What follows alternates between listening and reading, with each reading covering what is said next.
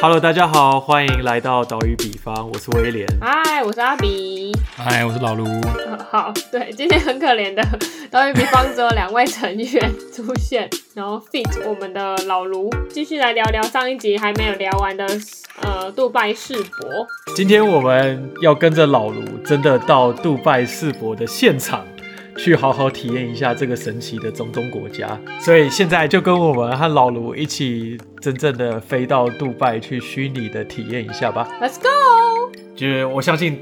可能大部分的听众，包含我们都没有去过杜拜。对，那你飞到现场之后，它整个过程是怎样？杜拜对吧、杜拜就是一个我自我我从来没有办法想象自己会去的地方，就因为这个案子就因缘机会就就就就去了，也是蛮有趣的啊。但是杜拜就是很多很多地方真的是超乎我想象。杜拜整个就你你回去看一九九零年，它就是一个它就是一个沙漠，然后它就是在这二十年之间二三十年之间就是。疯狂的长成一个城市，然后那城市也很多，就是其实很，就是有很有很多让我很觉得很很神奇的地方。我这边听到一个我觉得很有趣的事情，因为杜拜啊，杜拜很杜拜很热，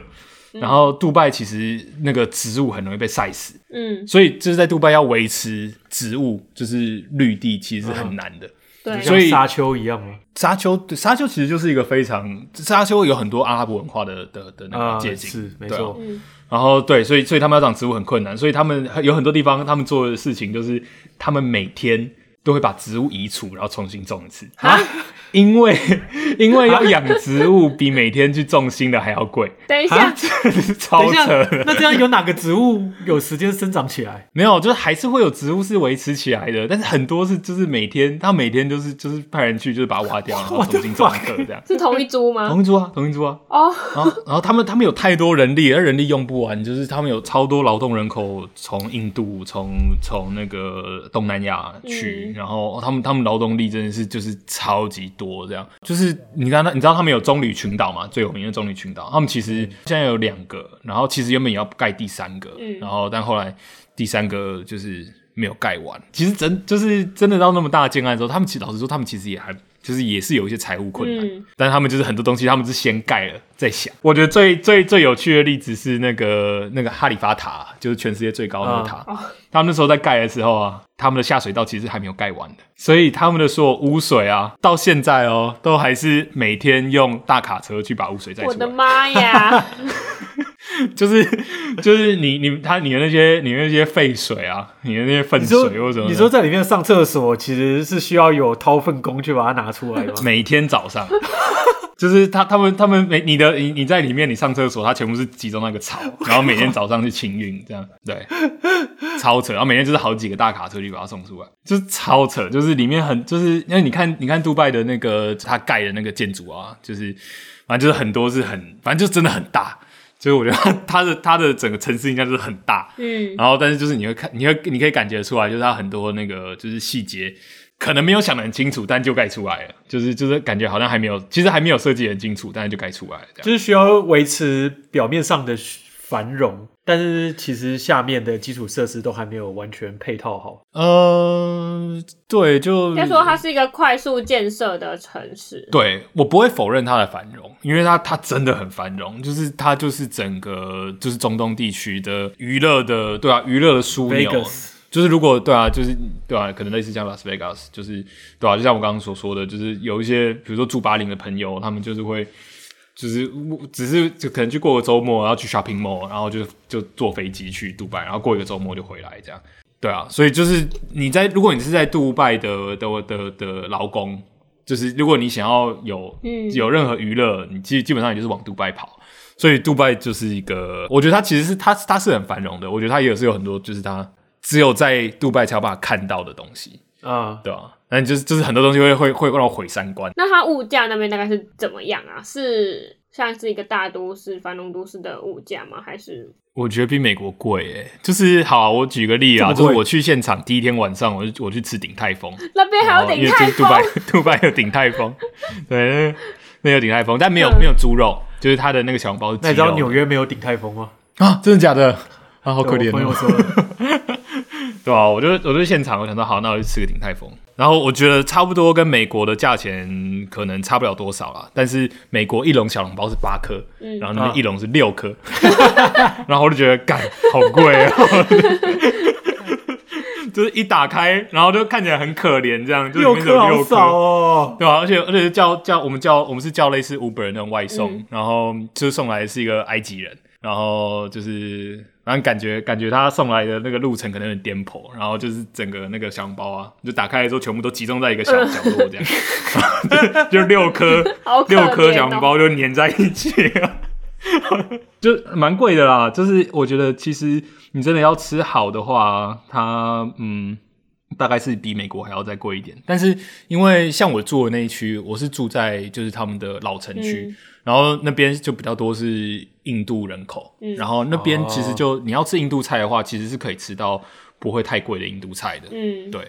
然后就是它还是有选择的啦，它不是说就是所有东西都贵，嗯。就是比如说我觉得像在 L A，我觉得 L A 就是比较没有选择，就真的所有东西都贵。嗯，当然在杜拜的话，我觉得就是那个层级是有，嗯但是就是台不过 Taco 这边就没有很贵啊，塔口哦到全世界都还没有很贵，没有台北很贵那，是啊，这是台北，在在台湾 Taco 很贵的。嗯，有啦，就是对啊，但就是就是看你要不要冒那个险啊，就是哦因为便宜的东西看起来会比较危险一点点，这样。那你们穿着上需要跟随着他们传统或是教义上的东西吗？我我我我我出发之前，我出发之前我有问那个就是阿拉伯的朋友，嗯。然后然后有稍微问一下，然后他说杜拜还好啦，不要裸体就好，这样。嗯。就是 就还其实其实还好，就是杜拜杜拜真的很很国还算蛮国际的蛮，就是嗯。它有很多其实很多欧洲人，很多哦欧洲人在那是哦边工作，对，很多欧洲人在那边工作，嗯。所以对啊，这真的是你不要裸体就好。而且杜拜其实是一个超级超级多那种就是 KOL 或网美在的地方啊，他们都是比如说去那个饭店里面，然后他们也都穿比基尼，然后拍照什么的，其实都 OK 的，哦，嗯对，其实其实是对，老实说真的是蛮 open 的。我觉得其实在现场是不太会感觉到，呃，我觉得其实感觉到最明显的应该是就是呃，就是那边他们本地人就是通常可能会穿那种白袍啊，对，或者穿那种，就是你可以很明显的感觉到，就是他们的阶级比较高。哦，对，哦。就是就是就是通常都穿白袍，然后嗯胖胖的，然后在路上走来走去，然后可以感觉到，哦，对，应该是都就是蛮有钱的。石石油王们，对对对，就是通常他们可能很多都是在都在政府机关里面工作啊、嗯。感觉很明显，就是他们有一个他们自己的，没有很明显，但潜是可以规则里的感觉到阶层。就是一个阶层，对，嗯。就是一个 class，、这样了解。对吧、可以可以可以大概感觉得到。那你刚刚说回三观的东西是什么？呃，我去的时候是第一天啦，所以我先讲，就是我觉得现在或许已经不一样了，我希望他们已经不一样了，嗯不然的话就是真的是，不然你现在去的话，应该还是蛮毁三观的。我那时候去的时候，对我那时候去的时候，呃，就是第一个有有很多馆其实没有盖完啊，嗯，然后然后然后那个那个就是他们有那个接驳的接驳的那个捷运啊，对，就是好像也没有盖完，所以就是它那个捷运轨道到一半就没了，这样，所以就是如果你继续往下开的话，你就飞出去，就直接 就直接掉下去了。就是我我我我想象中就是应该，如果如果是捷运的话，至少有一个回车的空间嘛。嗯啊，对啊，你至少至少有一个维修厂之类，没有没有，它就是到一半之后就空了，就没了，你就看到它剖面这样，就是你就刹车不及就直接掉很像盖到一半的高速公路吗？对对对对，但是没有挡住哦，它没有挡住哦，就是就然后是人是可以走上去的，就是车子会跑到那边，然后我都他车子很怕跑到那边，没有，就我很他它会跑到那边，但它会回回去嘛，因为因为那种捷运是两头开的、啊，嗯，但是我都很怕它刹车不及，它就直接掉下去了，他会跑，对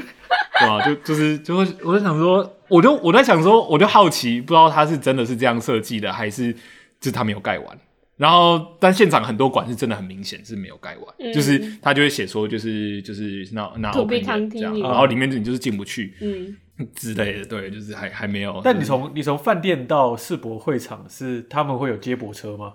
呃，我是有租车啦，所以我在那边是有开车。哦，对啊，然后对啊，当然它的确是有捷运系统，就是它捷运系统是有连在一起的，所以其实不会不会不会很困难。但是因为它真的太大了，所以其实你要从任何的，比如你要从停车场到到到园区，或者是你要从那个就是捷运站到园区，嗯中间其实都要走走一点路。嗯，然后，然后这就讲到第二个崩溃，第二个崩溃就是那个呃接驳车啊，搞不清楚自己在哪里，就是那个？那个那个那个停车场是真的超大的哦，这我听过。就停车场真的超大，然后然后它它有三个大门，嗯就是它有我刚刚有说嘛，它有三个大区嘛，mobility、sustainability 跟 opportunity，然后它有三个大门，三个大门都有自己的停车场。对，但问题是，如果今天你停在 opportunity 的停车场，嗯但你从 sustainability 那边走出来，嗯，你完蛋了，为什么？就是你就是太远了你你因为你走不到，你就是你可以走到另外停车场，但是那个距离是它是围起来的。对对对，然后就是你要走，你要从一个停车场走到另外停车场，那是一个超级超级无敌远的距离，有是好几公里的距离。然后如果你要搭接驳车的话，就是那接驳车就是接驳车系统很很混乱，就是有接驳车是会绕一个自己停车场的，或者是绕整区的。嗯然后反正那个整个系统就是很很就是不不是很好懂。嗯。然后我在现场就看到很多人在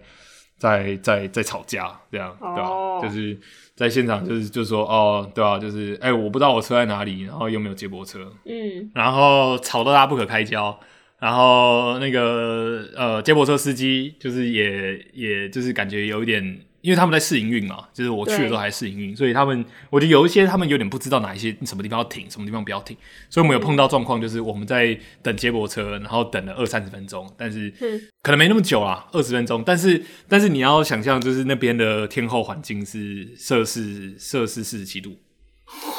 哇，就是你一走出来，你就觉得你就是已经快要融化了。然后我觉得，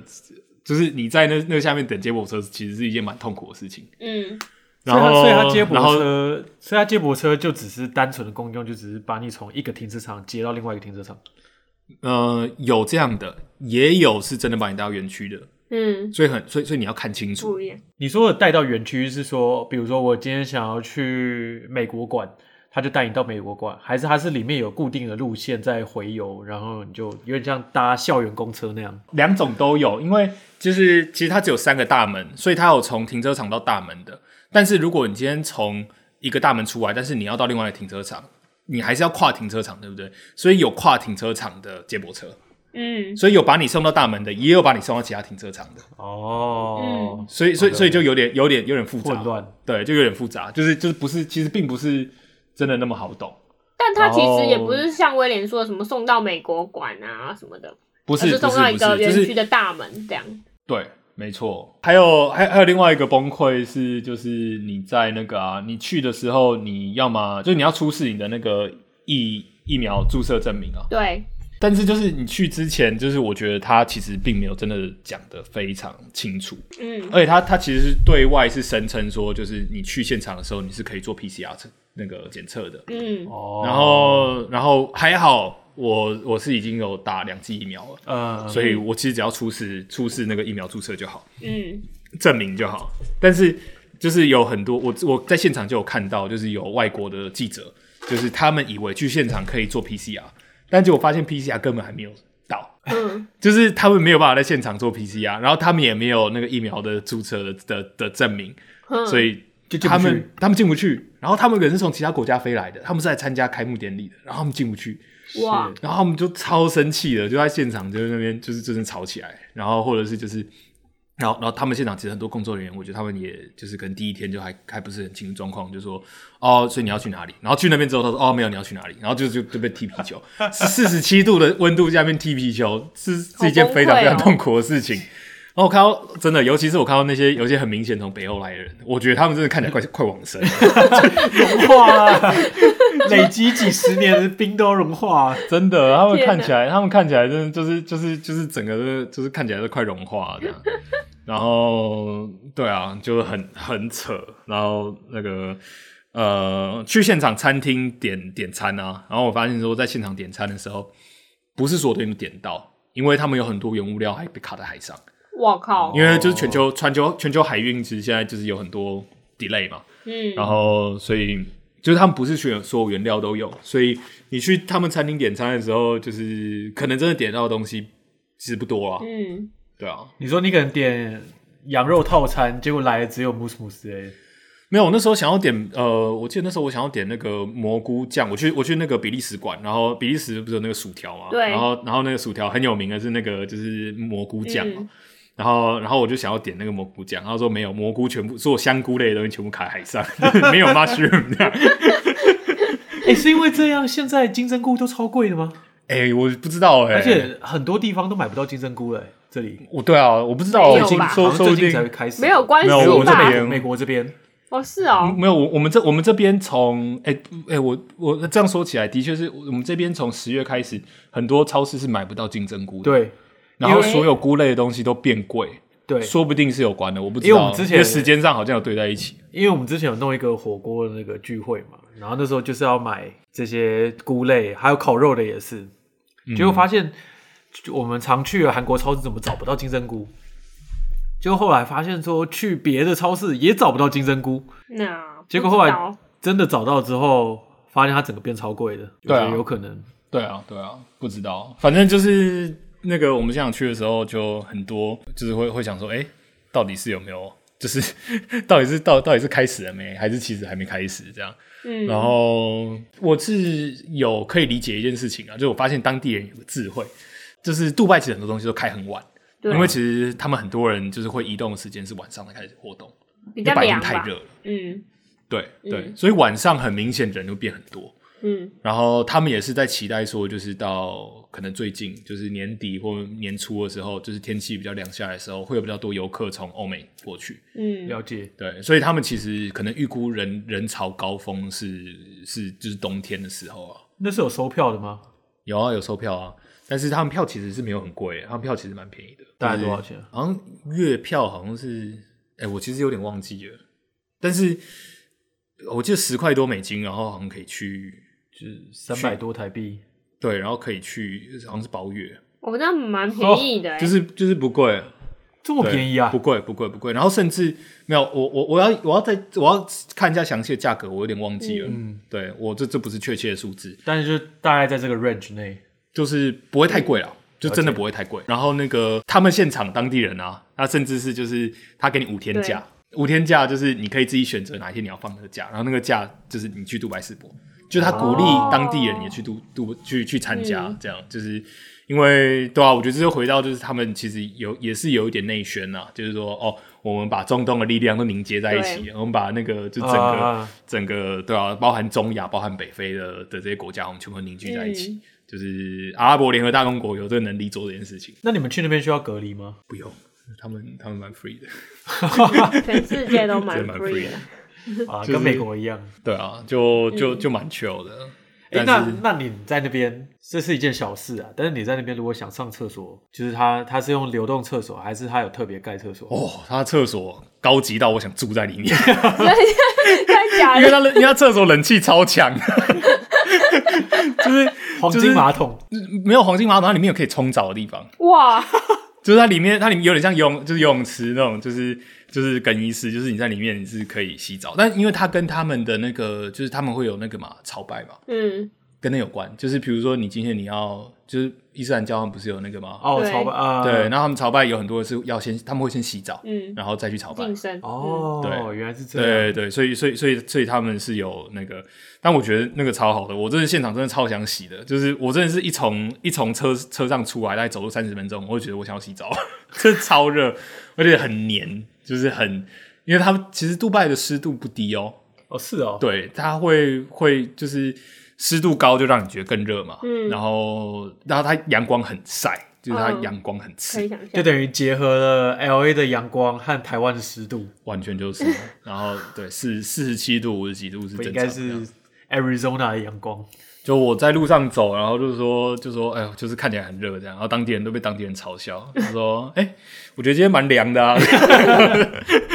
很贱这样。这就这就像我去我去 Taco Truck，然后买了一个很辣的东西，然后自己在旁边辣到说都说不出话，然后就被旁边的墨西哥小妹鄙视的那种感觉。完全就是，就是这当当地人就觉得哦，就是根本就根本就还好这样。我觉得我可以分享一下，其实现场还是有很多蛮厉害的场馆啊，必须讲，就是嗯那二零一零年我有去上海的，然后那一次我其实就已经觉得就是还蛮惊人的，就是那个国家馆的那规模啊什么的，对就是真的有蛮多做的蛮好的。嗯然后以建筑来说的话，我觉得也是就是都是很好的 pavilion 这样，嗯然后也的确可以看到一些明星建筑师的东西。对嗯然后今年我觉得也是嗯对有有蛮多蛮厉害的。我呃，我觉得可以推荐一些，如果真的要去的话，我有些馆文我可以我会推荐哦。像是就是我觉得第一个是那个呃，就是阿拉伯联合大公国他们自己的馆啊，对。地主国，嗯。哦，地主国一定是倾尽全力啊，没错，他们今年那是谁盖的、啊、？Carlos Strava 啦，哦，帮听众科普一下，西班牙建筑师，世界知名的玩结构的建筑师，嗯。没错，对，他的每一个建筑都花超多钱，搞到西班牙人都超讨厌他，你要花太多国家的钱。对，但东中东人 OK，对，中东人有钱口袋够深这样。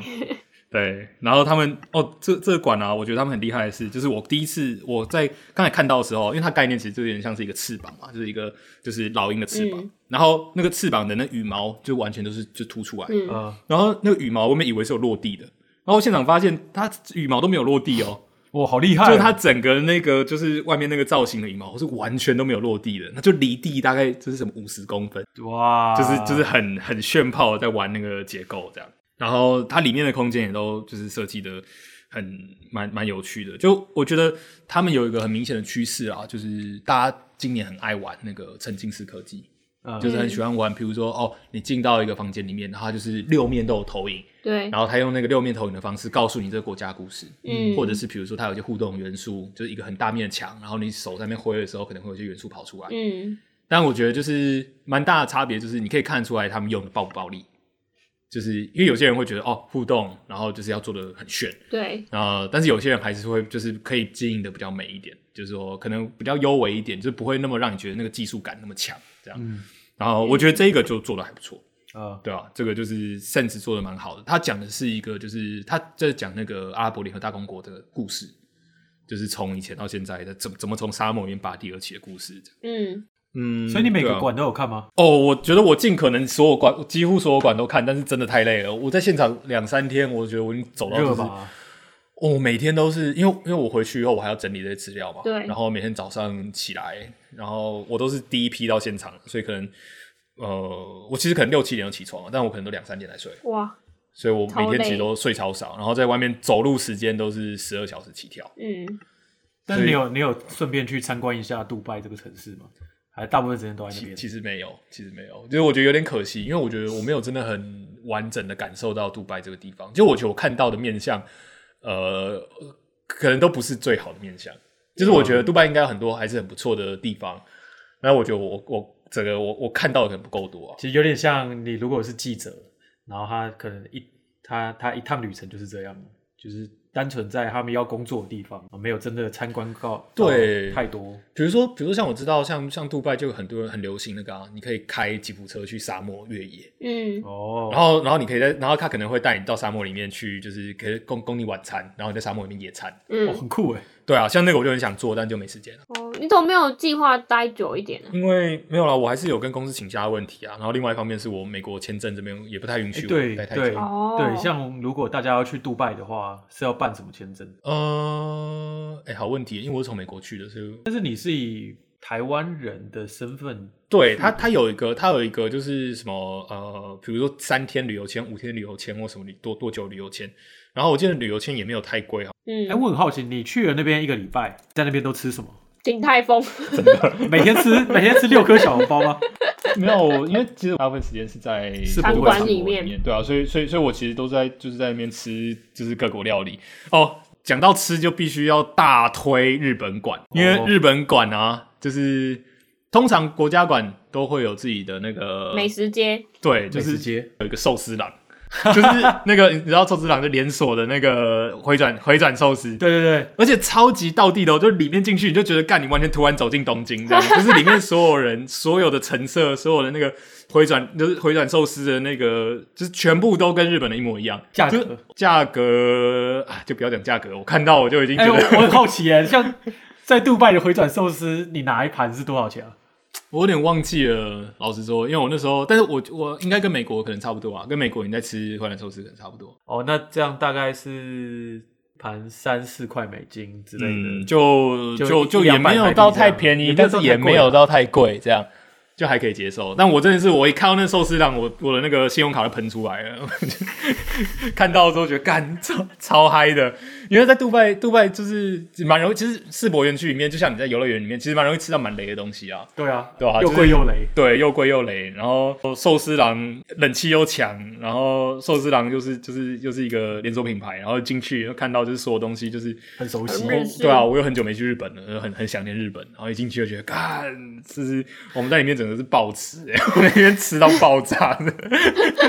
忘记那一餐花了多少钱，但真的太感动了，真的真的。然后那日本馆本身也很棒，日本馆本身很棒，对我我很推日本馆。日本馆它，我觉得它它玩了一个蛮有趣的概念是，就是你进去的时候，它会给你一个虚拟分身，嗯，然后你的虚拟分身会在你在这个馆的移动过程当中，你的虚拟分身会成长。哦。就它有点像说，它的概念是它给你很多日本的创意元素，比如说日本的花道，比如嗯说日本的呃，就是一些比如说呃，比如说像钢弹啊、漫画啊、嗯。动漫啊，嗯。然后或者是一些传统元素，然后你在这个馆里面，你互动的内容会加到你的虚拟分身上。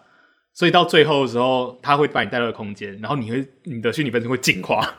哦然后、哦然后进化变成一个就是有很多就是 creativity 或者 inspiration 的一个虚拟分身这样。这真的还蛮有现在 Metaverse NFT 在玩的那些东西的感觉。对啊，对啊，对啊，就我觉得他们把沉浸玩的蛮好的。所以界面是手机吗？对他给你一只手机，那你那只手机可以带走吗？当然不行啊，不行啊，废话，废讲什话，我？也想带走啊。他就给他给一一人一台手机啊，嗯然后那个手机就是对吧、反正就是你会去做一些选择这样。嗯然后，哦然后，然后然后你甚至可以，我我印象中你可以就是就是它有些东西你是可以存下来，然后你可以传到你自己的手机，嗯就是你可以带走一个虚拟的纪念品。嗯这样，我觉得今年日本这么用力，也是因为呃，二零二五年哦，大啊大阪又要再办一次世博对啊，没错，哦所以继上次的对继上次那个大阪很经典的那个太要有阳太阳塔要有二十一世纪少年了。对，现在是二十二世纪少年了。哦，要变二十二世纪少年了。对没对。对，错，对，所以他们他们很用力，然后他们有在预告那个二零二五年，二零二五年会是那个他们庄界设计整个园区，哇，哦，就是园区规划已经有一个大的雏形了，嗯。然后它的就我觉得就蛮疼，就是反正就是一个很巨大的一个圆形，然后所有东西都包在里面这样，嗯。然后但那个圆形很有趣的是，圆形好像我记得印象中有有一小部分是在水里面，哦，哦，就是它等于是包了一个就是有有有海有水有路的一个环境，嗯，嗯，哦，好酷。酷哎，对啊对啊，所以日本馆推那你还推，再让你推一个精心挑选。呃，干，我觉得其实蛮多真的都不错哎。呃，好，我先我先我先讲一个大逻辑啊，就是说，因为很多馆都想要环保，都想要减少碳足迹，所以很多馆会想要去做就是自然的通风换气。嗯，但是这个概念基本上你在杜拜，你自然换气能换到其实是分风，所以热气，所以其实这个概念我。对，我觉得在在在世博，我通常在挑馆的时候啊，我就是看越密闭的，我就越想进去，因为就看起来里面冷气很强。哦，然后有道理对，然后让他们很爱玩就是那种沉浸式科技，但是其实沉浸到底成不成功，到头来沉浸程度最关键的元素就是你冷气强不强，冷气够强，我觉得真的是我超沉浸的，你要我在里面待多久都可以。在厕所最推。所以对我觉得，结果我得出来的结论就是，沉浸最强的是厕所，因为厕所的冷气真的是有够强的，还可以在里面洗澡，然后还可以在里面，就是每次进厕所都都都不太想出来。他是把钱都花在盖厕所，如果可以推荐下个场馆的话，我可能会推会推厕所推。厕所啊，对，但是那最不推的呢？最不推的不好说吧？推的最不推的不好说吗？我想一下，其实也没有，我觉得没有真的不推的馆，只是就是有些馆就你进去会觉得就是没什么重点，或者还没完成？嗯，对，或者是就是有点失望吧。好，我觉得应应该没应该没什么束缚。我觉得法国馆让我蛮失望的。嗯法国馆很大，但我觉得里面看起来很像世贸在做展览、商业展览，就是里面都是一些大的立牌就是哦 就是感觉没有什么特别的策划。然后，但它最重点是它最后有一个就是好几间法国餐厅，就我觉得那才是他拍的。然后对，那法国餐厅看起来都蛮屌的。对，那就是很大，就就是我不知道它到底在大什么，这样。它大概五六层楼高、哦，哇，这么大，超大，然后就觉得就是呃没什么，对，那它里面有一个，就是我觉得它里面有一个我觉得值得推的地方是，它它有一个圣母院的重建的一个互动的一个空间。嗯呃然后那个圣母院互动的那个那个环境，我觉得做的还不错。嗯但那个空间大概是我们家的大小，这样就是整个六层楼高的建筑，然后就那个空间，我觉得最赞。嗯，可是这个我觉得很多很多让我觉得到底为什么要盖这么大，我其实不太懂，就是觉得就是很大，然后又又没有什么重点。就有点外强中干的感觉。对对，然后但是我觉得还是有一些就是比如说不大，但是做的很好，比如说像那个芬兰馆，嗯呃，波兰馆，就是我觉得北欧馆我都蛮推的。嗯英国馆很帅啊，英国馆如往年一样的帅，就是没有。我觉得英国从办了第一年世博之后，他们就一直有那个要盖超屌国家馆的包袱，就是他们就是一定要盖一个就是超屌的馆这样。嗯因为是他们开始的吧？对啊，然后今年的，就是今年的杜拜的的那个英国馆啊，它的概念是，它有点像是一个很多根柱子从沙漠里面喷出来，但那个就是那个柱子，对它的尖端就是其实是一个 AI 形成的诗句，嗯你在里面你是可以互动的，就是说你只要在里面，就是你可以你可以分享一段文字，然后文字会集合起来，会变成一首诗。我发现英国馆很爱玩这种一根一根，就是用 unit 组成一个量体的这种概念。对啊，对啊，我觉得他们概念大于里面实际的空间的感觉、啊。嗯我想一下，现场还有什么有趣的事情？我觉得崩溃的事情，崩溃的事情，就真的是建议大家冬天再去，诶至少会好一点点。你刚刚那个接驳车找不到路，那个你没有讲完我讲完了，就就是接驳车本身系统有点混乱了，哦，所以你没有真的遇到说他找不到路，嗯，没有，但是有有出现，就是我看到那个车应该要停，但没有停。你说就飞出去了。不是啦，就是 不是啦，就是我在那边已经等很久了，然后这个接驳车应该应该要让我上车，但他他没有停，我超不爽的，因为我真的觉得我快融化了，真的是真的是快受不了了。我觉得杜拜可能是我觉得我这辈子感觉到体感最热的一个一次，就是真的是让我觉得没有想象我居然有办法，存活，是居然有办法热成这样。但那边温差大吗？温差不大，晚上还是很热。哦，主要是湿度够，不然沙漠气候温差应该很大。嗯，，对对对啊！我想到还有一个馆我很推，摩洛哥馆。摩洛哥馆它用了很多就是当地的一些纹理，比如说他们的那个就是他们有很多那种就是当地的，比如说陶瓷啊、手工艺啊或者什么，然后他们把那个元素就是玩的很淋漓尽致，对，然后带到那个顶楼，然后顶楼就是有点像是那个古根汉美术馆一样，你是全部都斜坡慢慢往下走这样。嗯。然后对，就是整个那个东西就是很有料，然后元素也都玩的很好。嗯。然后那个沙烏地阿拉伯馆，我觉得很砸大手笔，超级多钱，但是我觉得就是它里面有个装置，也是让我觉得就是很很惊艳，就是嗯它用镜子的方式啊，做了一个就是超级巨大，类似像太阳一样的意象出现在眼前。嗯，然后就是他会不断的改变，就是我觉得他有点在回应，就是中东的沙漠气候，然后那个太阳的那个那个感觉这样。嗯那这样大家不是走到场外就感觉得到吗？呃，没有，他他真的又，它真的是没有，它有冷气，我觉得有冷气差很多。没有啊，就是他，我觉得我觉得他，他他就是玩一些就是比如说像中东的一些视觉元素啊，嗯，就是其实这中东有非常丰富的的、非常丰富的、非常精彩因为我觉得中东的视觉元素。中东的设计元素比较像是我们平常不太会接触到的。对，嗯没错。就我觉得，其实对台湾人，或者是对我觉得，其实对美国可能也是，就是我觉得中东元素一直都有一种神秘感，对就是它它是一个就是其实有点难触及到的地方，但它其实有非常非常精彩的元素可以玩，甚至我觉得很多元素是我们看到了，但是我们其实不知道它来自于中东，啊或者来自于那个来自于阿拉伯。嗯。就是比如像像沙丘，其实就很多那个啊，就很多，它其实是一个非常阿拉伯的故事，但是很多人会可能看了之后，你不知道它那个视觉元素从哪里来的，会觉得很原创。那其实其实它还是有迹可循啊，对啊对，，那只是因为大家比较不常接触到中东相关的元素。对，我觉得总结一下吧，我觉得就是其实，在世博现场啊，我觉得其实有一个让我觉得有一点，其实有有点可惜的地方是，就我觉得阿拉伯地区、中东地区，我觉得他们因为第一次办，他们有很大压力，嗯然后我觉得他们其实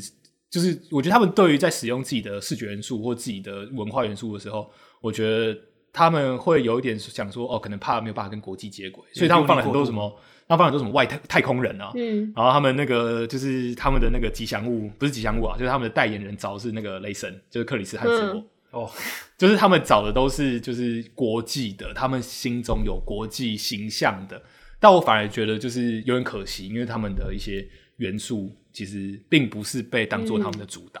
然后我觉得这其实也是就是我在做就是我们这个计划的时候的一个感想啊，就是啊我们一直在想说台湾要国际化的时候，其实有时候会对于用台湾的一些视觉会有点害怕。但其实比如说像台湾什么，像那种划床啊，那种什么老瓷砖啊，或者是比如说台湾的那种竹编啊，或者是陶瓷什么，其实我觉得都超级有国际竞争力，其实都超有，就是其实都超美的。我觉得其实放出去其实都是很有吸引力，是啊，对吧、就我觉得其实越在地越国际。对，我觉得其实很多国家馆会成功，是因为他们真的不怕把自己的视觉元素玩到爆炸。像我觉得日本就超级不害羞的，把自己的视觉元素玩到烂掉，即使那东西我们都看了超多次，但是他们就都还是就是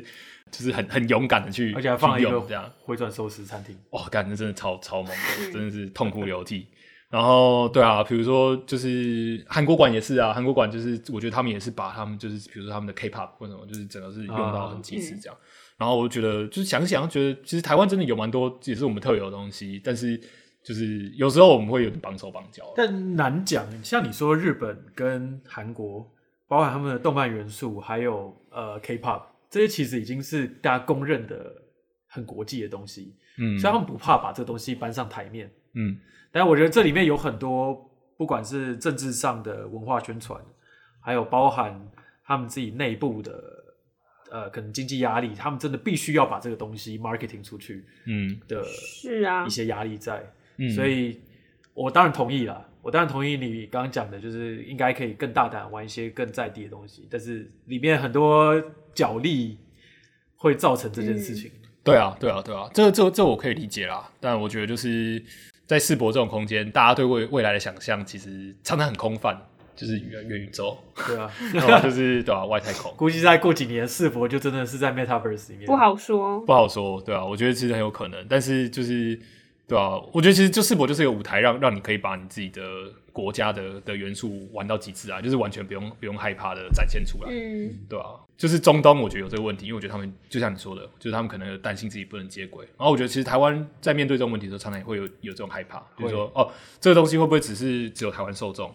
但我觉得其实不会啊，嗯对吧、我整个下来，我最大的感想就是这个，就我觉得其实不用怕把台湾我们觉得美的东西放出去，你我们觉得美的东西，别人应该也会觉得美，嗯。你不用担心说我们觉得美的东西，就只有台湾人自己可以接受。嗯。其实啊。外面的人看到，应该也都会觉得蛮有趣的。如果我今天在讲，比如说台湾，然后跟比如说我放一个很空泛的，比如说一个未来城市，或者是就是我觉得其实可能反而没有什么吸引力，对啊，是啊，就是可能嗯反而反而不是那么有趣啊。那你们有对你们那个就是我们在上一集讲的线上虚拟的 Minecraft 平台有什么未来的规划吗？呃延伸发展？基本上来说，我们就还是继续走嘛，就是因为我们的整个活动就是沿就是跟着世博，世博是一个从十月到三月，它其实是半年的活动哦。那我们就是当然我们也是用同样的时间轴在走啊。那在这段时间之内，就是我们还会有继续有其他活动，就是说，如我们当然就是要来参加，还就是继续参加。然后那个 Minecraft 的那个伺服器也都继续开放，你要上来看都可以。然后我们之后如果有其他活动或什么的，就是你可以再继续整合，对啊，就是如果以一个 Metaverse 的角度来说的话，其实它我觉得它是一个舞台啊。那这舞台就是呃，看之后我们还能再加什么东西进来啊？比如说像我们有讨论到就是商业模式，它如果有没有可能它之后可以有 NFT 的元素，或者是它之后会不会听下来觉得可能有完全可以有。对啊，就是就是呃，因为所有内容都是由民众自己提供的，也是由民众自己去决定它的市场价值。那就是如果就是要呃有这个元素进来，其实我觉得也是蛮欢迎的、啊，嗯对吧、就其实也是有机会，所以就看我们之后下一步怎么走，对吧、好，那我们今天差不多了是吧？是的，好，今天我们在下集，呃，又欢迎了老卢来跟我们分享他在实验线上实验之后到了杜拜，呃，真正参与了新的这次二零二零的杜拜世界博览会的各种经验。呃，他提到了包含炎热的天气、各种不一样的风土民情，还有很有趣的让人不想离开的厕所。那我相信很多听众可能不一定有机会能够到杜拜。但是如果真的有机会到杜拜去参加这个世界博览会的话，我记得还有几个月的时间吧，还没有结束。对到三月才结束。对，到明年三月才结束。如果各位听众有机会的话，也欢迎大家真的去那边去实际体验一下。那老卢有跟我们分享一些不一样的不同国家对于他们展览馆的不同的 approach。那他也有推荐了一些大家可以去好好看一下的，像英国馆，像呃日本馆，日本馆，像阿联寿司郎、寿司郎，阿联 阿联球馆之类的，都是非常推荐大家可以去看。当然，我们岛屿比方的成员自己都没有去看过，希望也希望我们可能未来有机会可以去看，不一定。不止那些馆啊，其实好的馆蛮多的，但是今天篇幅关系，所以也没有全部讲，对吧？大家可以实际自己去看，应该会有自己的感觉。对等大家自己去体验。对，那那也当然欢迎大家，就像我们上一集结尾有说过的，我们有分享了那个他们线上的连接那个台湾馆的连接，嗯所以也欢迎大家可以到上面好好去逛一下，然后去大家可以自己去思考一下，说台湾馆可以用什么样的方式去做呈现，没错，真的蛮有趣的。那今天的节目就到这边结束了。谢谢大家，拜拜拜。